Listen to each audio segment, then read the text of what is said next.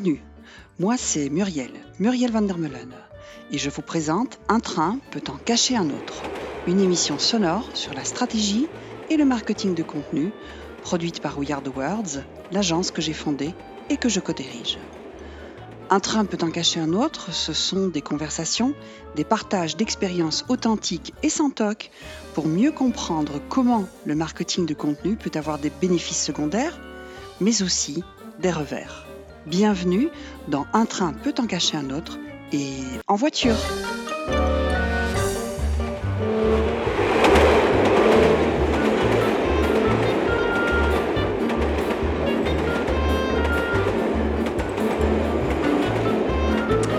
Bonjour et bienvenue sur ce podcast Un train peut en cacher un autre. Tout se passe dans la région cœur. C'est le titre de cet opus aujourd'hui. Le Customer Delight, l'enchantement, le plaisir du client, consiste à surprendre le client en le dépassant ses attentes, en créant une réaction émotionnelle positive. Mais comment crée-t-on cette expérience client idéale? Beaucoup se demandent quelle est la recette, quels sont les ingrédients de cette recette. Et si tout commençait par la promesse de la marque Pour répondre à cette question, je reçois au micro de ce numéro Marie Martens, Managing Director de Sizeable, une marque originale, belge, éco-responsable de sous-vêtements hommes. Face à la rude concurrence, Marie croit fermement dans le branding comme catalyseur d'expérience client. Bonjour Marie. Bonjour Muriel, merci. Jonathan Vourman, évangéliste du marketing automation, qui après avoir exploré pendant dix ans le marketing produit, le sales, se donne corps et âme, je souligne corps et âme, aujourd'hui pour aider ses clients chez Actito à maximiser l'expérience de leurs propres clients. Bonjour John. Salut Muriel. Vous allez bien Super bien. Super intro. Ornella, bonjour. Coordinatrice marketing content chez Actito. Avant de jongler avec le content marketing, les réseaux sociaux et le SEO, Ornella a flirté avec le théâtre. Scénariste, metteuse en scène, coordinatrice de projets muséaux, elle en a exploré des continents de mots. Bonjour Ornella. Bonjour Muriel, merci de nous recevoir. Avec grand plaisir. Alors lançons le sujet dans le vif, dans la région du cœur. Marie, que pensez-vous de cette citation? L'expérience client est la manifestation concrète et quotidienne de la promesse de la marque. L'expérience client est la manifestation concrète et quotidienne de la promesse de la marque. Vous en pensez quoi? Ben, je pense que c'est voilà, c'est tout à fait ce qu'on doit faire en tant que marque, c'est donc donner une expérience euh, exceptionnelle. Et, euh, et, donc nous, dans notre cas, ça se passe naturellement d'abord avec un produit de qualité, euh, parce que voilà, les sous-vêtements, on porte ça toute la journée, donc il faut être quand même confort dedans. Et, et à l'aise et, que donc euh, les élastiques ne, ne pètent pas dans, dans les six mois. Donc, euh, donc voilà. Et donc euh, en plus de ça, on est très très méticuleux dans, dans, le travail et aussi respectueux par rapport aux gens qui font ce travail-là. Donc on choisit notre production en fait en Europe, au Portugal. pour la majorité de, de, de, nos produits et aussi en Lettonie. Donc, euh, on est là aussi pour stimuler l'emploi en Europe mhm. et, le garder surtout euh, ce genre de job euh, en Europe. Alors, quand on sait qu'aujourd'hui le client ne va plus baser sa décision d'achat juste sur le produit, la qualité du produit, mais aussi sur la mission, la valeur de l'entreprise, ce sont des éléments qui, chez vous, faisaient partie du business model à la base, mais qui prennent encore plus d'importance, du coup, dans la promesse. Tout à fait. Enfin, je pense que ça fait partie du business model parce que bon, notre business model est assez simple parce que c'est de l'e-commerce, mais ça fait partie surtout de nos valeurs et de notre ADN. Donc, euh, on est à la base, euh, voilà, trois entrepreneurs autour de la table, et donc il y a une grosse problématique en Europe. donc, on, les, les, les jobs de production partent. Euh, en, Asie parce que là-bas c'est moins cher. On, on, a poussé le fast fashion, on a poussé les gens à consommer plus. Euh, et, donc tout ça, on, essaie justement de, contrer en disant qu'il faut euh, sauvegarder non seulement les emplois en Europe, mais la planète aussi. parce que tout ça, la, mode est au fait est très nocif au fait pour l'environnement. Donc, donc pour ça justement, on essaie de dire voilà, euh, achetez local euh, et soutenez euh, les entreprises européennes. Alors vous dites effectivement que voilà c'est la base, c'est votre ADN, mais en même temps, Ornella, Jonathan, on a aussi l'expérience de clients qui oublient de communiquer très souvent sur leur base et sur leurs propres valeurs, alors que c'est ça la promesse de la marque, non? C'est pas un souci aujourd'hui ça? Je pense que c'est plus qu'un souci. Quand on fait le constat aujourd'hui de s'inscrire tout simplement sur un site avec son adresse email et qui est un premier point d'engagement que la marque a créé avec son consommateur et il n'y a rien qui se passe. Oui. Je vais dire aujourd'hui, on est forcé de constater, et c'est au niveau européen, que c'est entre 40 à 60 des mhm. marques qui n'ont même pas mis le simple email de dire merci de t'être inscrit oui. et qui ont du coup cette opportunité de présenter justement leurs vraies valeurs et ce qu'ils veulent défendre. Et moi, ce que j'adore, c'est ce côté, euh, j'entends Portugal, et mhm. je me sens vraiment lié à ça, parce que quand on allait aux États-Unis, par exemple, les gens jettent leurs vêtements parce que c'est de la mauvaise qualité. Mhm. Donc on s'imagine l'impact écologique derrière. Et ben, je trouve que ça, c'est des choses qu'aujourd'hui, souvent, on pousse nos clients à dire, mais mettez en avant vos USP, comme on dirait en anglais, ce pourquoi vous vous battez et vous vous défendez, mais ils oublient. Alors ça s'en tient soit au merci de t'être inscrit, et déjà là, on se dit, c'est pas mal, ou sinon rien du tout, là c'est vraiment pas bien mais il y a vraiment toute cette opportunité de créer plutôt un programme d'engagement. Et aujourd'hui, il faut passer à cette logique de programme d'engagement. Il faut y aller par petits éléments. Ça peut être, je vous donne un type aujourd'hui, un deuxième dans trois jours. Et c'est là où on va parler beaucoup de l'engagement et de la relation entre une marque et un consommateur. Je, dirais même, euh, Jonathan, qu'en fait, on n'a pas le merci quand on s'inscrit sur la newsletter, mais bien souvent, on n'a même pas la promesse avant. C'est-à-dire qu'on met abonne-toi à la newsletter, mais tu sais pas quand tu vas la recevoir, pourquoi tu vas la recevoir, ce qu'il y aura dedans. Et donc, c'est presque comme aujourd'hui, la donnée serait. Euh, c'est normal d'aller euh, se mettre dans, une base de données de, la marque. Il n'y a pas de promesse non plus là-dessus. Euh, donc, cette question de la promesse de la marque, on y revient alors que c'est presque fondamental. alors, dans la mode, en plus, vous le dites effectivement, c'est un, secteur très polluant. C'est. Est-ce qu'il n'y a pas une obligation dans ce secteur-là, mais dans d'autres aussi, du coup, à peut-être réfléchir à cette euh, promesse et de se dire que si on veut l'engagement du client, il y a des choses à dire pour l'engager, effectivement, et c'est l'engagement de la marque qui passe par là. Oui, tout à fait. Bon, je crois que le secteur de la mode est très conscient de ça. Hein. donc, ils sont quand même partis à Biarritz avec Macron. Euh, mais, euh, mais bon, après, il faut voir ce qui est derrière. Ce qui, parce que ce qu'il y a aussi, c'est qu'on, comme je vous ai dit tout à l'heure, les gens, on pousse les gens trop euh, à la consommation, on fait des promos de partout. Mais pourquoi c'est ça? Parce qu'on produit de trop. Euh, donc il y a, y, et aussi bon, les, et je comprends aussi parce que les usines aussi doivent travailler. Donc il, doit, y a un minimum à à, produire pour rentrer dans ses frais. Donc tout ça n'est pas si facile. Euh, on ne sait pas non plus euh, savoir à l'avance ben, quel produit va marcher et lequel pas. Mais d'un autre côté, ben, il, faut, il, faut, justement pouvoir se dire, ben, so be it. Mm-hmm. Donc euh, si, si, ça, voilà, si on doit attendre, ben, on doit attendre. on veut toujours avoir les choses tellement vite, tellement rapidement, mais à quelles conditions? Avec les conséquences euh, qu'on souffre humainement, euh, environnementalement, sont énormes.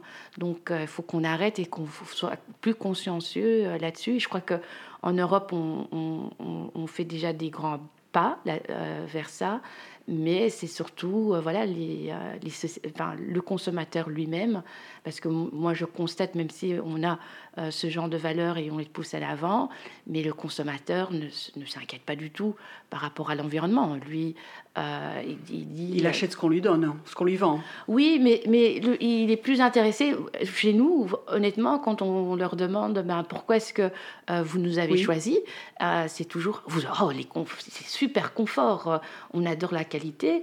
Et enfin, ce qui est très étonnant aussi, c'est que nous, on, on, privilège naturellement les fibres naturelles et les hommes n'ont pas l'habitude d'avoir de la douceur comme nous les femmes. Et donc, euh, et donc c'est, alors c'est ça justement qui, qui, qui, leur pousse à nous, à nous prendre. Donc c'est la qualité du produit ah avant le côté éco-responsable des promesses de la marque. Et, Sauf que la qualité du produit fait partie de la promesse de la marque. Exactement. Ouais. D'accord. Ouais. Mais c'est, bah, c'est intéressant parce qu'aussi, bon, comme on est online, ben, les gens peuvent pas nous toucher. Enfin, peuvent, enfin on, a des, on, est, on est dans les boutiques.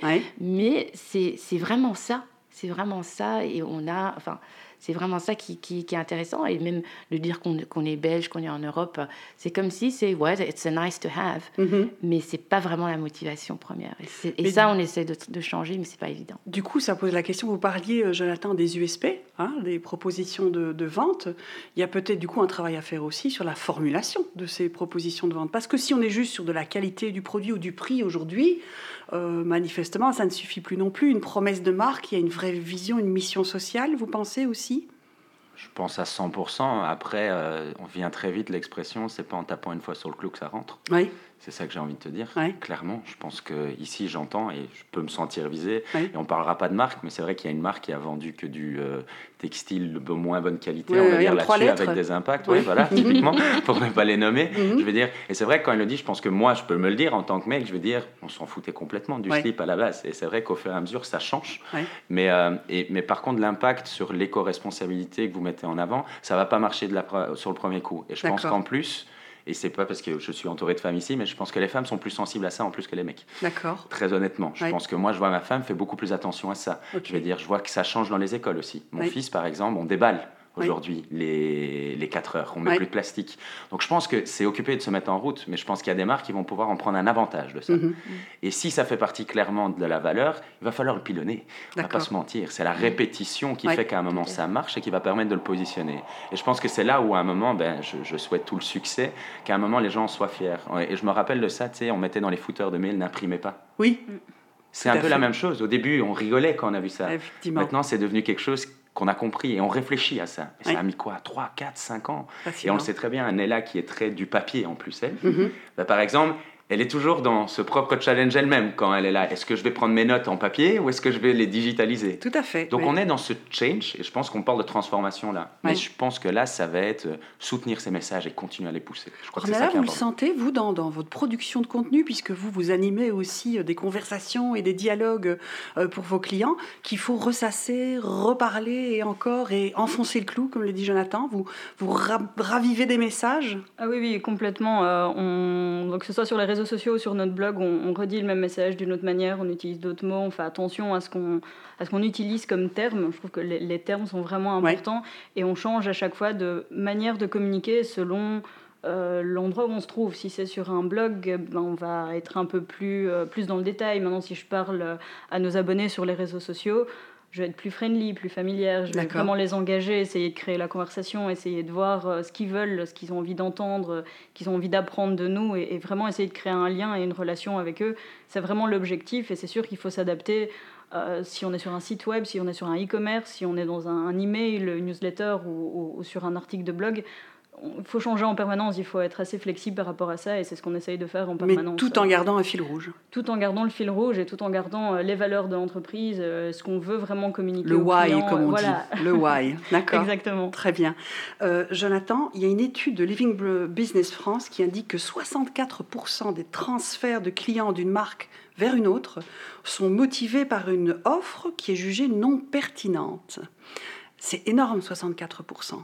64% de clients qui partent d'une marque vers une autre parce que l'offre de la précédente marque n'était euh, pas pertinente. Comment est-ce qu'on fait aujourd'hui pour assurer du coup la pertinence ou comment est-ce que alors on vient de parler de la répétition des messages, la répétition des USP. Est-ce qu'il y a des facteurs aujourd'hui qui voilà qui nous échappent, l'infobésité, trop de trop de bombardements, une mauvaise expérience? Comment est-ce qu'on gère ça? Je crois que c'est encore pire que ça. Je pense qu'on est encore aujourd'hui dans ce qu'on appelle du push marketing. Je pense que la notion de la relevance, comme tu la relèves, elle est vraiment encore là. Je veux dire, force est de constater, même chez nous, et on est éditeur d'un logiciel d'engagement de marketing, je oui, veux dire. bien pour ça que tu es là. On, doit encore aujourd'hui tellement éduquer à un concept de base qui s'appelle la segmentation. Oui, la qualification. Avoir des personas à qui on s'adresse. Et je peux te parler de, super groupes qui ont des équipes de content de 15 personnes, mhm. où aujourd'hui j'ai 15 personnes qui me font du contenu de masse. Et puis, c'est plus facile de shooter un email, on va dire, à 200 000 personnes avec le même message que d'essayer de se casser la tête à trouver la bonne offre pour la bonne personne. De comprendre sa donnée, par exemple. On parle beaucoup aujourd'hui du data-driven marketing. Oui. Ben, tu as les data scientists d'un côté qui communiquent pas avec les gens qui font du contenu et qui sont pas liés en plus sur les visions de l'entreprise. eh ben, du coup, offre non relevante, je bouge. Le consommateur est sursollicité, on va pas se mentir, je vais dire aujourd'hui, et l'offre, elle manque pas. Du coup, il y a beaucoup de choses que nous, on essaye de pousser aussi, qui on appelle le moment marketing. Oui. C'est être là au bon moment. Et je, je prends un simple exemple, j'ai un de mes meilleurs amis, nous, on a un un magasin de jouets comme mhm. client. Et il le dit, c'est super. Ils ont envoyé un mois avant l'anniversaire de ma fille mhm. un kit d'anniversaire mhm. avec des listes de produits qui étaient associés à son comportement d'achat pour sa fille. Ça, c'est être. Ah, c'est ce que j'appelle du moment, parce qu'ils ont identifié, ils l'ont collecté à un moment, cette donnée. Ma fille va avoir un an de plus. Ils ont packagé un package d'anniversaire et des produits reliés dessus. Ils ont créé une expérience super relevante. Le reste du temps, ils ont C'est normal, évidemment... ils sont clients chez vous. Oui, mais on, a, on, doit éduquer les gens à ça. Euh, encore une fois, euh, et, je pourrais enfin, beaucoup parler de ce qu'on appelle un RFP. Donc, quand les gens achètent de la technologie, ils sont à la recherche de toutes les fioritures et features possibles et imaginables. Mm-hmm. Mais il n'y a aucune stratégie. ils ne savent même pas ce qu'ils veulent faire. Mais ils savent que s'ils n'ont pas toutes ces options-là, ils n'y arriveront pas.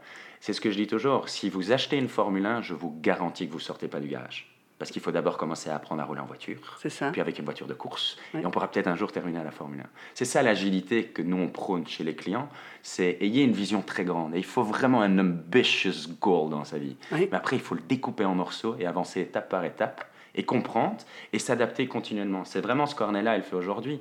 Je veux dire, le cordonnier le moins bien chaussé, je veux mhm. dire, on peut clairement s'y retrouver dedans. Mm Nella, elle travaille dans l'équipe marketing depuis un an. On était invisible en newsletter, on était invisible sur les réseaux sociaux. Et aujourd'hui, on est nous-mêmes occupés d'apprendre et on repartage avec les clients juste parce que j'ai envie qu'on prouve eat your own dog food, on dit en anglais. Et c'est vraiment ça que j'essaye de défendre, c'est de se dire si nous on arrive à le faire pour nous-mêmes avec notre technologie, tu dois y arriver aussi vu que tu as acheté notre technologie. C'est ça, d'accord. Mais du coup, c'est vraiment ça. C'est l'élément, c'est créer cet engagement continu, cet apprentissage continu et avoir cette vision où on veut arriver. sinon, tu vas perdre quelque chose. C'est ça. Et puis du coup, on est surtout autour de l'expérience de la marque et pas que du produit. Hein, aussi, euh, j'imagine. Parce que chez vous, comment vous faites, Marie? Parce qu'on a du sous-vêtement. Alors, on a un usage heureusement quotidien du sous-vêtement. Euh, et heureusement, ça s'use puisqu'on le met tous les jours et qu'on en change effectivement. Enfin, je l'espère tous les jours ou plus ou moins. Mais comment vous faites, vous, alors, du coup, pour travailler sur l'expérience de la marque autour? Est-ce que, du coup, on est dans du marketing pédagogique, l'entretien de ses sous-vêtements Ou comment est-ce que vous faites aujourd'hui pour, pour travailler sur cette euh, éducation, cet engagement? Mais l'engagement, bon, on l'essaye euh, par, par les moyens, mais je crois que pour nous, dans notre cas, vu qu'on n'est pas très connu et que le toucher est tellement important, donc euh, nous, on organise au fait des pop-up stores. D'accord. Donc, on, on, a fait des pop-up donc dans des les, les, shopping centers comme à mais bon, ça c'était moins, ça marchait moins pour nous, mais au fait, euh, au club de sport Aspria, ça fonctionne très très bien. D'accord. Et donc là, on est très clairement dans notre cible, et, euh, et donc là, c'est là où on, on, a vraiment un réel engagement, et même savoir que même il y a certaines personnes que je connais par nom qui, euh, qui sont des très grands clients euh, chez nous. Et, euh, et, donc après ça, bon, les outils comme l'email, on, fonctionne aussi avec Trustpilot, essayer de, de, de, créer justement un review. Et donc on a quand même aussi des bons retours là-dessus. Et, et, voilà, on continue justement avec du email. Bon, on a une petite structure. Oui. Et donc, on n'a pas beaucoup de moyens. Donc, nous, on a à chaque fois, en tant que start-up, on doit toujours réfléchir ben, on, on, mise sur quoi? On mise sur la production. Ça plutôt que ceci, choisir, c'est renoncer. Voilà. Et euh, c'est pas, c'est pas évident. Euh, donc, euh, donc voilà. Et donc, ce que Jonathan, justement, parlait tout à l'heure, c'est pour moi euh, c'est typiquement une, euh, la, culture d'une société. Ça n'a rien à voir nécessairement d'une marque, mais ça voir avec le leadership dans cette société-là, de comment est-ce qu'on engage ses troupes euh, vers sa vision. Il faut effectivement avoir, en tant que enfin, chef d'entreprise, il faut avoir une très grande ambition, ambition de réussir. Et même si... et il faut être le plus grand optimiste qui soit, même si toutes les choses ne vont pas bien. Et, euh, mais d'un autre côté, il faut aussi oser être le party blooper euh, quand les choses vont très bien. Parce qu'il faut voir, on est capitaine d'un bateau, donc il faut voir les dangers, il faut voir les opportunités à tout moment. Donc on doit toujours être six mois à l'avance euh, par rapport à son équipe pour les tirer vers, cette, vers ce but. Et, c'est challenging et c'est pas évident parce qu'on a affaire, on n'a pas affaire à des robots, on a affaire avec des gens, avec euh, des, euh, des, des, émotions, avec. Euh, oui, puis des enjeux, du chiffre d'affaires quand même, de l'emploi aussi. De... Alors ce que vous dites, c'est que d'un côté, c'est en tant que leader, il faut, faut avoir cette vision, il faut avoir cet optimisme, il faut anticiper à six mois. Et en même temps, vous dites aussi, j'ai des clients dont je connais le prénom. Et donc, on en revient quand même toujours à la même chose. C'est d'abord, tout se passe dans la région du cœur. Et ensuite, effectivement, c'est de la relation. C'est de la relation. vous dites, voilà, nous, on est petits, mais même quand on est grand, Jonathan, vous parliez là du, du, du, du cadeau d'anniversaire anticipé de votre fille. De... là comment est-ce que vous, dans les contenus, vous parliez des contenus médias sociaux hein, de, de, C'est très relationnel aussi, ces contenus-là, du coup. Euh, comment est-ce que vous vous positionnez, vous qui faites plein de types de contenus différents. On va être sur le blog où là on est plus dans du top-down ou du one-to-many. Et puis alors que sur Facebook on sera plus dans un dialogue, une conversation. Euh, oui, je vais prendre plutôt l'exemple de Twitter, mais c'est sûr que sur, euh, sur des réseaux sociaux tels que, que, Twitter, Facebook, etc., on est plus dans, dans de la relation, on va vraiment aller parler à la personne. Déjà, j'utilise le tutoiement euh, directement parce que c'est plus engageant. Euh, donc je me mets de toute façon à la place euh, du client, de l'abonné, du, public directement. Qu'est-ce qui m'interpelle moi quand je suis une marque? Qu'est-ce que j'ai envie de lire d'eux ou de recevoir d'eux? Et directement, euh, c'est super facile de, de trouver l'angle de vue direct. Et du coup, sur, oui, sur les réseaux sociaux, ben, je tutoie, je présente le contenu, je réutilise du contenu, je leur propose de le découvrir sous une autre forme. Vous n'avez pas le temps de lire un article, ben, venez, on l'a en infographie ou en petite capsule vidéo. Et là, directement, on voit que les interactions sont beaucoup plus faciles. En plus, c'est beaucoup plus facile à voir. Il y a du repartage, il y a du like, il y a des comments. Et là, on a vraiment un engagement qui se crée, une relation. On voit ce qui fonctionne et ce qui ne fonctionne pas, sur quoi on peut se concentrer. Et à mhm. partir de là, on peut réutiliser ça, reprendre du contenu, recréer des événements par rapport à ça et créer vraiment une relation avec eux en s'adressant à eux et à leurs besoins directs. D'accord. Il y a une gratitude, non, Jonathan, quand ça marche et quand on sent qu'il y a cet engagement de la marque et du client, du coup? C'est une super bonne question que tu poses là et je t'avoue qu'on a intégré un truc dans notre newsletter il y a deux mois. C'est qu'on a demandé aux gens de nous mettre un thumb up ou un thumb down avec un NPS directement en portant de la newsletter. C'était juste une manière pour moi d'avoir un moment un, un aspect objectif, objectif aussi, tu vois. Parce que évidemment, nos collègues, avec le job que Nella a fait, qui est dantesque, et comme elle le mhm. dit, elle a un côté beaucoup plus friendly, catchy, you and me sur un réseau comme Twitter. Elle va avoir un côté un peu plus corporate boring sur du LinkedIn. Et la newsletter, elle re-récupère ça pour intégrer ça dans quelque chose qui est clairement positionnement en termes d'entreprise. Donc, mhm. c'est ce que j'appelle vraiment jongler avec des trucs. Et au fond, c'était génial parce qu'on s'est pris un 9,5 en NPS avec à peu près une cinquantaine de personnes qui ont répondu, quoi, je veux dire, et en disant justement ce côté friendly mais également éducatif, c'est ça que les gens ont apprécié chez nous. Et tu parlais de la customer experience. Pour nous, la customer experience, c'est la personnalisation. C'est ça. C'est ça aujourd'hui. Et alors, ça peut se faire en plein de formes et en plein de manières différentes, mais c'est ça que les gens ils ont envie. Ils ont envie d'une relation personnalisée. Surtout quand on est sur l'email. Bah, quand on est, sur l'email, mais aujourd'hui, tu prends même aux Pays-Bas, ING, ils arrivent à savoir quand tu rentres avec ton iPhone que c'est Muriel qui rentre. Donc quand tu arrives au guichet, on te dit bonjour Muriel. C'est ce que mon grand-père faisait qui était libraire. Il connaissait tous ses clients. Et je ramène qu'aujourd'hui, même si on travaille avec des volumes colossaux, de par tout ce qu'on collecte comme données, mhm. on a cette capacité à savoir à qui on s'adresse on ne l'exploite juste pas. Les gens veulent juste créer plus de données, alors qu'aujourd'hui, ils n'utilisent déjà pas les données qu'ils ont. C'est ça. Et moi, je me rappelle toujours, c'était Ah, bonjour monsieur Charles, votre soir, votre paquet de cigarettes gauloises bleues. C'était normal. Et aujourd'hui, on a encore plus d'infos et on en fait encore moins. Oui, c'est ça. Sauf que, regardez, voilà, c'est intéressant parce que là, vous dites effectivement chez ING, donc grand groupe, Muriel, on sait qu'elle s'appelle Muriel quand on rentre dans ING. Marie connaît le nom de certains de ses clients aussi. Donc, on en revient quand même toujours aussi à la personnalisation, effectivement. Est-ce qu'on voit aussi sur votre site, euh, Sizeable, euh, euh, Marie, les, les, témoignages sont vraiment très positifs, très encourageants. Ça, c'est un vrai déclencheur chez vous, l'expérience client et le témoignage de cette expérience client. Ah oui, non, on est, on est plus que ravis. On se bat aussi tous les jours justement pour avoir euh, ce niveau de qualité. Et, encore une fois, c'est, euh, enfin, moi j'ai des copains, quand je, leur disais, bon, euh, il faut que vous m'aidiez, hein, il faut que vous... Alors, non, non, moi je suis... On peut dire les marques au fait, non? Oui, ah on peut dire les marques. on est entre nous. On est... Donc, ils, adorent bon, les, les classiques, hein, Björn Borg, Calvin Klein, Hugo Boss. Et donc, mais apparemment, euh, sur la marque suédoise, euh, donc au bout de six mois, il y a des trous. Et donc, au fait, eux, ils pensaient qu'ils étaient vraiment très forts euh, par là, quoi.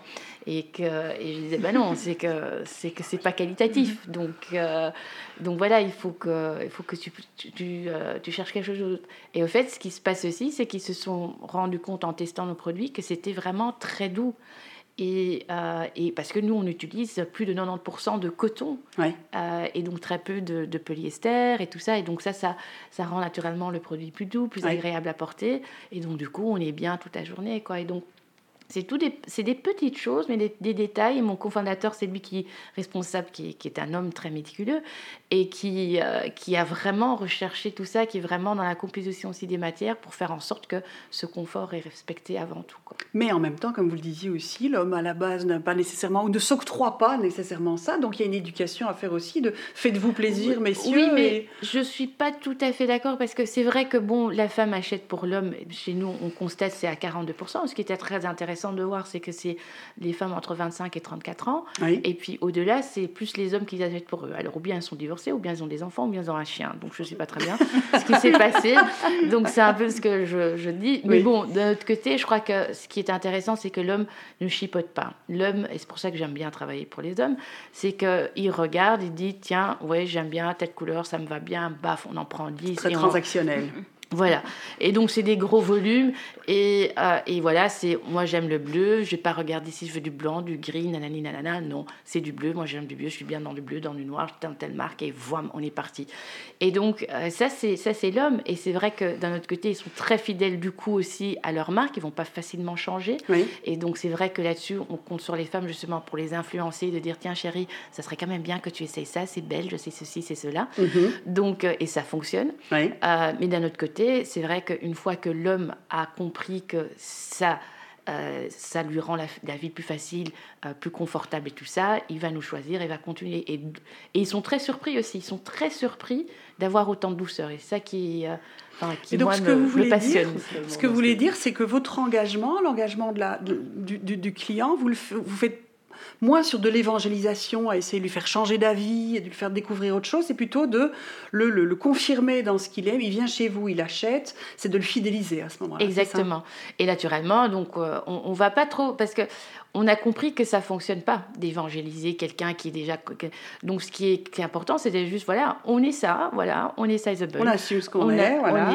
voici nos valeurs et c'est ce qu'on représente et, et on Vous adhérez ou vous adhérez pas. Voilà. Donc c'est vraiment ça. Et puis une fois euh, qu'on a qu'on franchit le pas, et eh ben on constate que voilà les gens euh, en parlent autour d'eux euh, et sont de plus en plus fidèles. Et, enfin, et je vois, hein, il y a, des, des, des gens tous les mois de mars, ils sont il y en a qui sont vraiment comme des horloges suisses. Hein tous les mois de mars, début du mois, ils rachètent, euh, on refait sa garde-robe de slip et des chaussettes.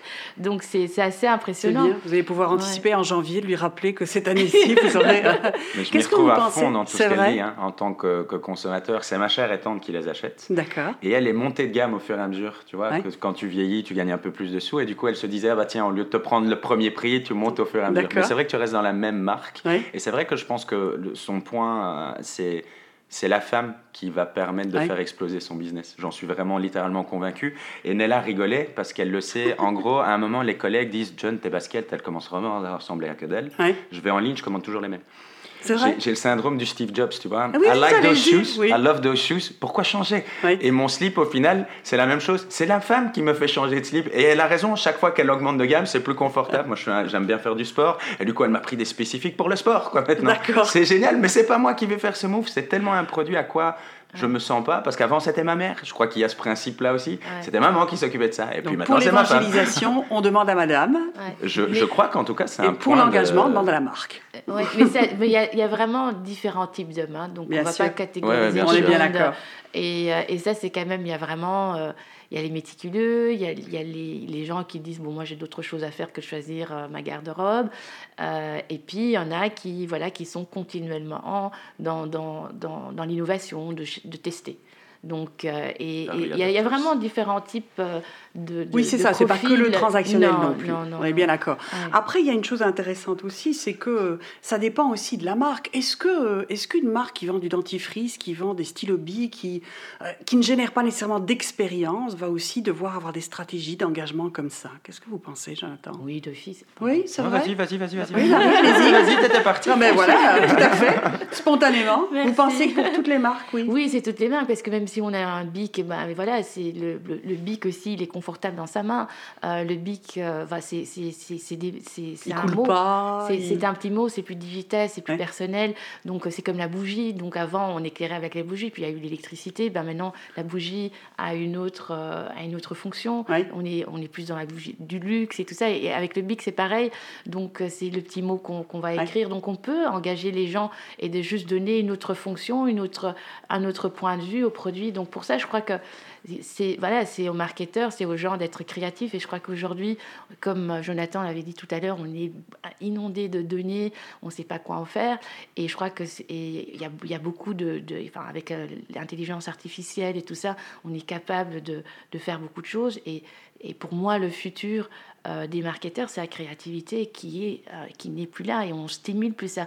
On, on est quand je rencontre des, marketeurs, et ce que je constate que tout le monde est formaté, euh, c'est ah oui, il y a un tel qui a fait ça, boum, on va aller dedans. Mais oui, mais ils ont fait ça parce qu'il y a il faut analyser.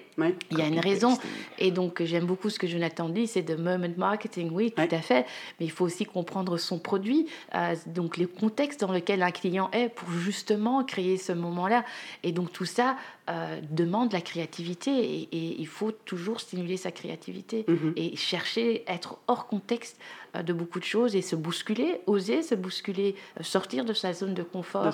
et, ça, je crois que les gens, de moins en moins, osent le faire. Mm. On parlait, euh, Jonathan, d'évangélisation, de, de, fidélisation. Et puis, euh, est-ce que du coup, on doit faire. Est-ce qu'il y a des contenus, des stratégies différentes ou une créativité différente entre le client onboarding et le client delight? L'accueil client d'un côté, et puis de l'autre côté, plutôt le, le plaisir client. Est-ce que vous, vous, vous, travaillez sur toute la chaîne? Alors, nous, on va travailler sur toute la chaîne. C'est sûr qu'aujourd'hui, euh, je pense que de après, il faut se concentrer sur des, éléments à un moment parce qu'on a des ressources limitées. Et c'est sûr qu'aujourd'hui, on voit encore probablement 90% des gens qui vont être sur cette phase de départ qui est d'attirer des nouveaux prospects et de les convertir à un client. Et ils vont mettre 90% du budget, de l'énergie là-dessus. Alors, je dis pas que c'est une mauvaise chose parce que surtout dans des startups, c'est the first game is win those first customers. Mais après, il va falloir travailler surtout sur euh, la relation long terme. Et, on prend l'exemple du bic. Hein. Euh, mon fils est gaucher, du coup, il a besoin des bics. Oui, tu sais, on met les doigts spéciaux dessus. Il connaît la marque. C'est ça il est déjà vendu quelque part à la marque aujourd'hui. Si eux sont malins et arrivent à créer des touches je sais pas, des, des, petits modèles sympas, des livres à mhm. colorier, enfin tout ce que tu peux t'imaginer, ils l'auront jusqu'à 99 ans, mhm. je vais dire. Et c'est ça que les marques ont oublié aujourd'hui. Je vais dire, ton consommateur aussi jeune, le dentifrice, même chose. Hein. Je ne vais pas vers de la marque, mais son dentifrice, il est euh, rose avec le crocodile. Il va te prendre après le tube blanc parce que les, il sera plus grand. Et du coup, je pense que tu as un engagement qu'on a oublié. Et je pense que sur les moments de vie, du coup. Sur hein, les moments de vie, exactement. La même chose dans les livres. Aujourd'hui, tu prends les livres qu'il a à l'école, mais après, c'est des romans quand il aura 18 ans.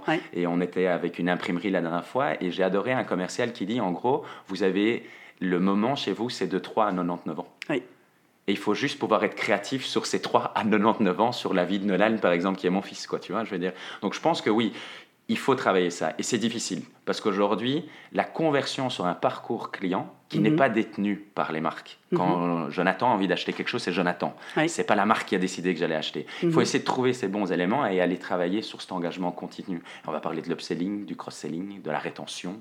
Mais tout ça, c'est moins tangible que quand j'ai mis un budget de 100 euros sur Facebook et que ça m'a ramené 5 clients. Oui c'est ce qu'on appelle la long time value. Oui, euh, tout à fait. Je veux dire, euh, donc la, valeur sur le long terme. On a souvent tendance à l'oublier. On regarde quelle est la conversion quand j'ai mis 5 euros. Oui, parce qu'on est encore à cheval sur des chiffres immédiats pour avoir une rentabilité Parce que tu dois montrer à ton boss que tu as rapporté quelque chose à la fin mhm. de la journée. Par mhm. contre, c'est vrai que si on prend même des sociétés comme nous, Actito, ça fait 20 ans que ça existe. Le client en moyenne reste 7 ans. Mhm. Tu t'imagines ce que tu peux investir sur un ah, client quand il reste 7 ans? Tu peux commencer à te dire de même des fois de ne pas gagner d'argent avec lui au début, de l'aider à rentrer justement dans cette compréhension aller plus loin que juste le welcome programme et commencer mhm. à penser vos moments d'engagement. Alors ils me disent, mais on ne sait pas, je vais tester un truc. Do something.